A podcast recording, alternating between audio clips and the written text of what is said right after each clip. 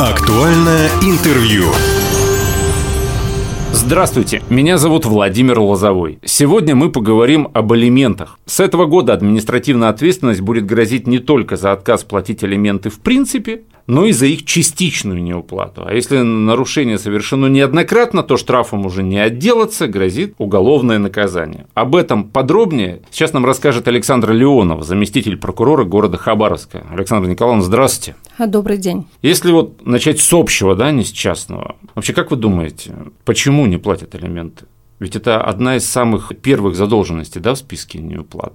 Она самая крупная, Самая если крупная. смотреть, да, по цифрам. Вот сейчас на территории города Хабаровска и Хабаровского района 4524 исполнительных производства на сумму свыше 1 миллиарда. 1 миллиард рублей. Колоссальная сумма. Это Хабаровский край. Нет, это только город Хабаровск Это и только город Хабаровский Хабаровск. район. То есть это не весь Хабаровский край. Ну вот колоссальная сумма, если так немножко поразмышлять, может быть, вы общались э, с неплательщиками напрямую, вот если можно некий такой социальный э, срез сделать, вот почему не платят? А, причины две. Самая первая причина просто не хочу и не буду. Это мои деньги и все. Вторая причина, многие из родителей считают, что они вот э, дали шоколадку ребенку или дали там еще что-то, и тем самым они его содержат. Почему я должен его маме или папе тому, с кем он живет, еще и давать деньги? У многих такое размышление о том, что эти деньги пойдут не на содержание ребенка, а просто на личные нужды того родителя, кому они будут перечисляться. Кто-то просто не понимает вообще этой обязанности. Ну, в основном, наверное, не платят алименты, если по гендерному принципу распределить, наверное, все-таки мужчины. А вы знаете, вот э, раньше было так, 90% это мужчины, Мгм. 10% женщины. Сейчас вообще цифры поменялись. Скажу, 70% это мужчины, 20% это женщины и 10% это уже сейчас дети на недееспособных родителей. Алименты же еще Да. и на детей распространяются, если речь идет о недееспособных родителях, точно. То есть главная причина, вот э, по вашему мнению, по вашему опыту, это то, что я не хочу платить, потому что деньги пойдут не на ребенка, деньги пойдут там бывшей жене, а я не хочу, чтобы мои деньги Да, доставались и ей. самая главная причина – это скрыть свой доход. То есть, когда вы проживаете в браке, иногда, ну, что тут скрывать? Некоторые не знают о тех доходах, которые есть у супруга, о том имуществе, которое за ним есть. Как показывает практика, например, когда опрашиваешь таких людей, жены говорят, а я думала, что у мужа зарплата там 50 тысяч рублей. А когда берут судебные приставы справки, зарплата 150 тысяч рублей. А сумма алиментов, она же в процентном соотношении, в долях. То есть неважно, сколько ты получаешь, с него будет взыскана определенная доля. Есть такие варианты. Тем более, если разошлись, наверное, как-то нехорошо, да, Ну, как правило, когда расходятся, как вы говорите, как-то нехорошо, сразу начинают прятать все, что есть. Начиная от машин, а, заканчивая собственностью жилой и так далее. А, Переписывать на ближайших родственников, либо еще кому-то передавать. Некоторые просто это очень срочно продают за копейки на самом деле. Но судебные приставы все это могут поправить. Если, допустим, человек получает какие-то средства, ну, колымет где-то, нигде не учитывается, то есть это во- все, зависит от грамотности адвокатов а, и постановки судебного решения. Если в судебном решении будет написано, например, одна, вторая со всех видов доходов, то тогда это со всех видов действительно дохода. Неважно, получаешь ты заработную плату, пенсию там и так далее. Да? А если будет просто прописано одна, вторая из заработной платы, то, конечно, приставы могут взыскать только так, как постановил суд. Поэтому, конечно, мы, когда даем разъяснение гражданам, мы всегда говорим, обращайте внимание на эту формулировку. А могут родители сами договориться? Есть, конечно, такие Отказа... случаи. Может жена, например, отказаться от претензий на алименты, да, и с бывшим супругом заключить какой-то договор. Не часто, но такие цифры есть уже в судебном заседании. Во-первых, это можно сделать и до судебного заседания. Нотариальное мировое соглашение подписывается, что один другому обязывается платить определенную сумму в месяц. Если тебя это устраивает, ты подписываешь это соглашение. Мгм. Если нет, э, тебя не лишают права потом обратиться в суд. Либо ты мировое соглашение заключаешь уже на рамках судебного заседания. Но это цифры единицы на самом деле. Мгм. Если бывшие родители согласны друг другу помогать, они без всякой бумаги, как говорится, договориться. Да, а потом, допустим, поругаются, и жена скажет, он Да. не платил мне три года алименты. Ну, как правило, что это психологический развод, да, есть же причина всегда этому разводу, да, что это там другие отношения, да, чувства там, и одна какая-то сторона всегда остается в обиде. А что это? Ты приходишь, я, я хочу с него все, все и вот вообще оставить его там без ничего. Это первое твое вот желание. Желание потом и понимание, что надо растить ребенка, да, совместно, Ну да, что вы- несмотря на какие отношения. Вы перестали быть супругами, но Да. остались родителями. Да, оно приходит потом. Оно приходит уже потом, через определенное время, когда вот это вот э, чувство, все вот эти огонь, он как-то тухнет. Поэтому, конечно, здесь, наверное, пожелание не то, что от органов прокуратуры, но, в принципе, по-человечески, может быть, надо с психологами работать.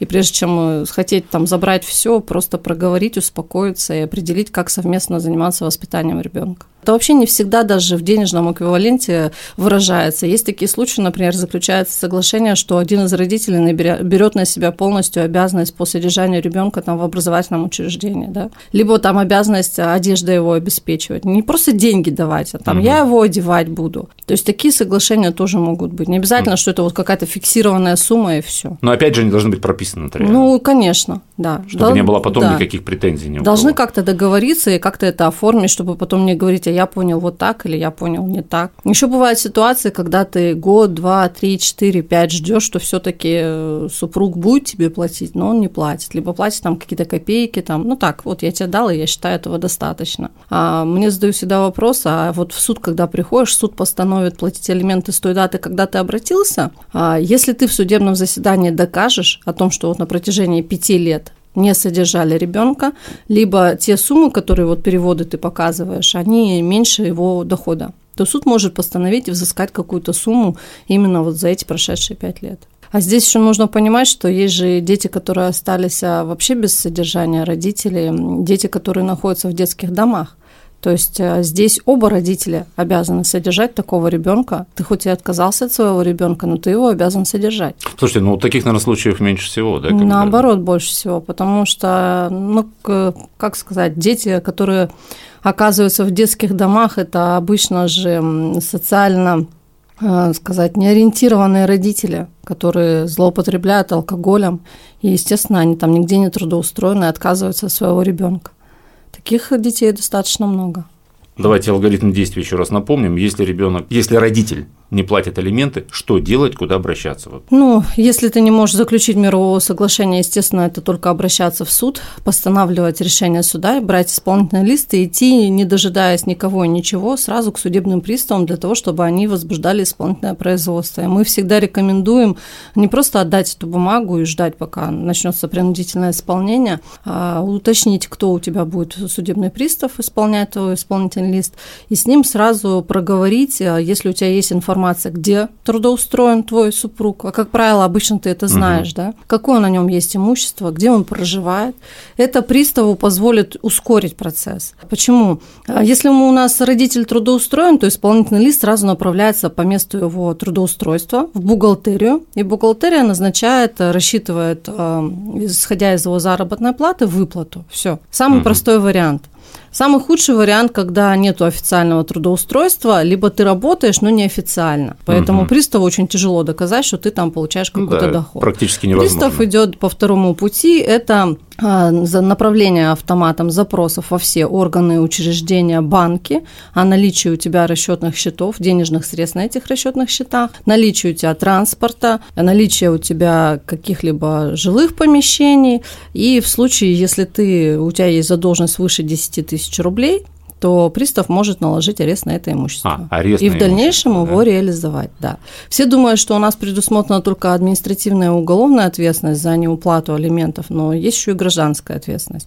А если э, св- свыше 10 тысяч у тебя задолженность, а тебе могут приостановить э, пользование водительским документом, выезд за границу. А Следующий э, момент такой, что на твой долг будет ежедневно начисляться определенный процент за неустойку угу. по Центробанку. Но это, конечно, тоже решение суда, на это должно быть. Ну и самое плохое – это наложение ареста на твое имущество и на твои счета. То есть все денежные средства, которые будут поступать на этот счет, они будут сразу списываться приставами в счет твоего долга. Ну, вы рассказываете, суды, судебные приставы, но это же все так не быстро в любом случае, да?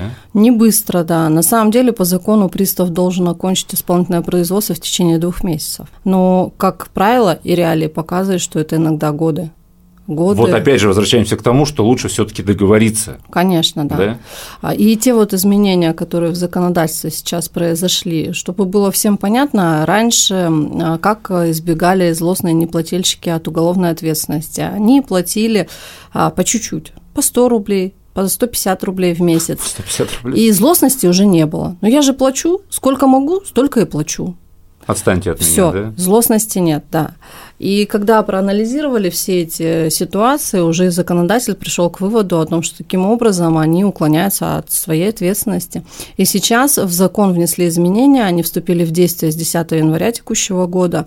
Ты должен платить установленную сумму. Вот установлено тебе 5000 рублей, ты ее не заплатил, тебя могут привлечь к уголовной ответственности. Ну, это после того, как тебя сначала предупредили, сначала к административной привлекли, потом уже за неоднократность привлекают к уголовной.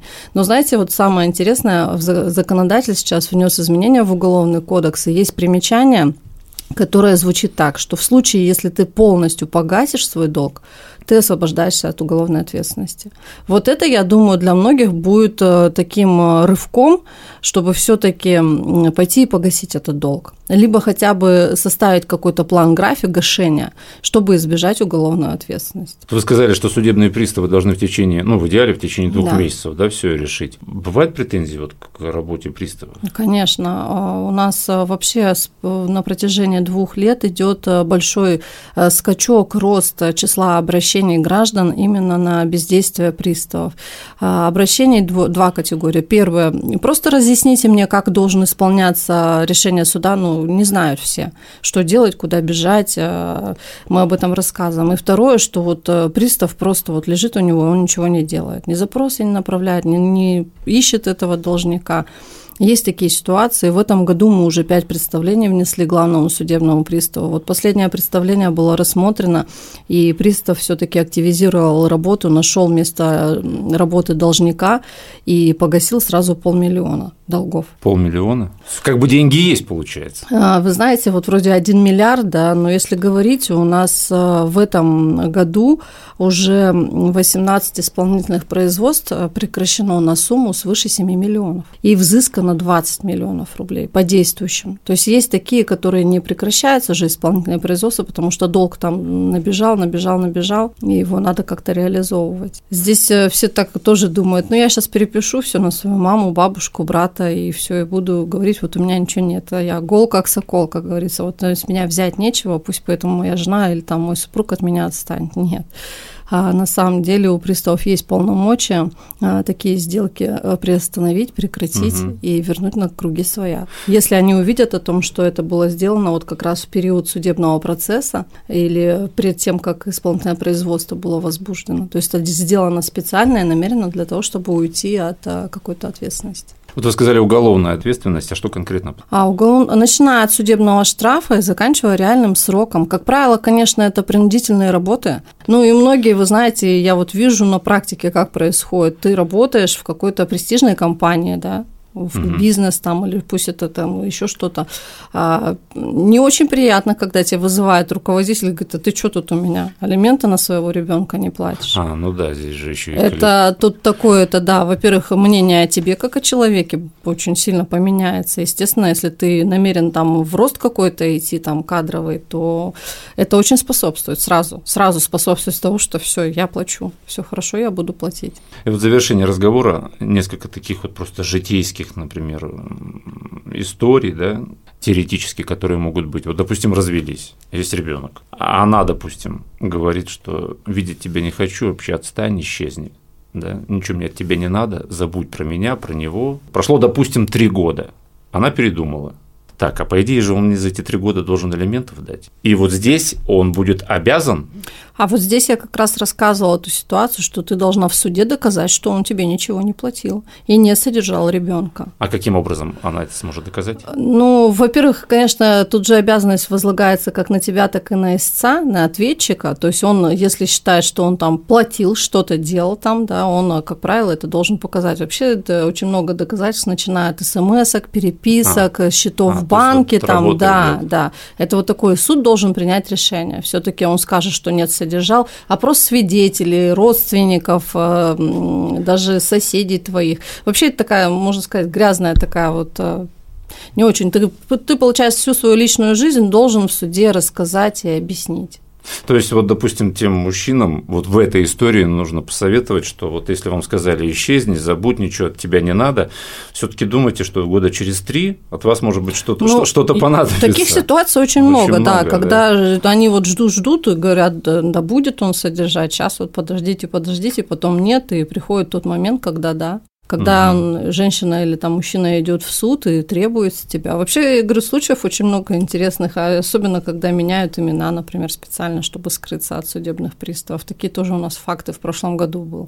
То есть приходит женщина ко мне вот на прием и говорит, вот у меня муж э, злостный неплательщик, при этом я знаю, что он работает в хорошей фирме с хорошим достатком. Я говорю, а в чем тогда проблема? Она говорит, а приставы его найти не могут. Я говорю, «А почему не могут? Она говорит, я не знаю мы начинаем с приставами общаться, они говорят, ну, его нету по базам как трудоустроенного человека. И вот тогда мы замечаем о том, что человек просто изменил имя. То есть пристав, когда делает запрос, он же пишет там Иванов Павел Иванович, да. А если ты уже не Павел, там, а Дмитрий, естественно, орган тебе дает ответ о том, что Павла у меня нет. Все. Но о том, что есть Дмитрий, тебе никто не скажет. И вот таким образом мы вычислили, что человек трудоустроен, просто поменял свое имя. Мне как-то психологи рассказывали, вот семейные психологи, что у них в практике вот почему не хотят, чтобы люди договорились изначально, потому что есть такая реалия, что если вот он не захочет элементы платить, вот если он не захочет, он сделает все для этого, чтобы не платить эти элементы, и длиться это будет очень долго. Если она захочет, чтобы ты не видел ребенка, она тоже может очень много для этого делать, чтобы ты этого ребенка не видел, да? Ну да, есть такие судебные решения, когда начинают спорить о месте жительства и а, устанавливают прям график общения с детьми. Угу, Это угу. тоже такая не очень красивая и приятная категория, когда а, один ну, супруг говорит, мне вот постановлено воскресенье да, общаться с ребенком, а она мне его не отдает. И приставы должны пойти к этой маме и говорить, ты почему не исполняешь решение суда, ты должна ему отдать. А тут вот встает идет психологически, она «я не хочу». Я не хочу, я считаю, что он там плохо на ребенка воздействует, и вообще я на него обижена. Но она-то тоже должна исполнять решение суда. Раз суд сказал, во-первых, угу. семейный кодекс говорит о том, что никто не может быть лишен права общения с ребенком, в том числе и бабушки, дедушки. Кстати, есть решение суда, действительно, когда прям дедушки и бабушки идут в суд и говорят, мы хотим видеть своего внука.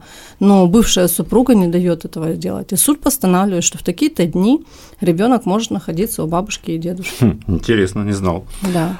Я еще читал в СМИ такую информацию про судебных приставов, что была какая-то история, что какой-то судебный пристав как-то сжульничал, что ли, с элементами? А, да, в прошлом году действительно мы провели проверку, установили, что пристав водил э, одного из родителей, ну, на, на самом деле не одного, там десятки родителей в заблуждение по порядку оплаты элементов.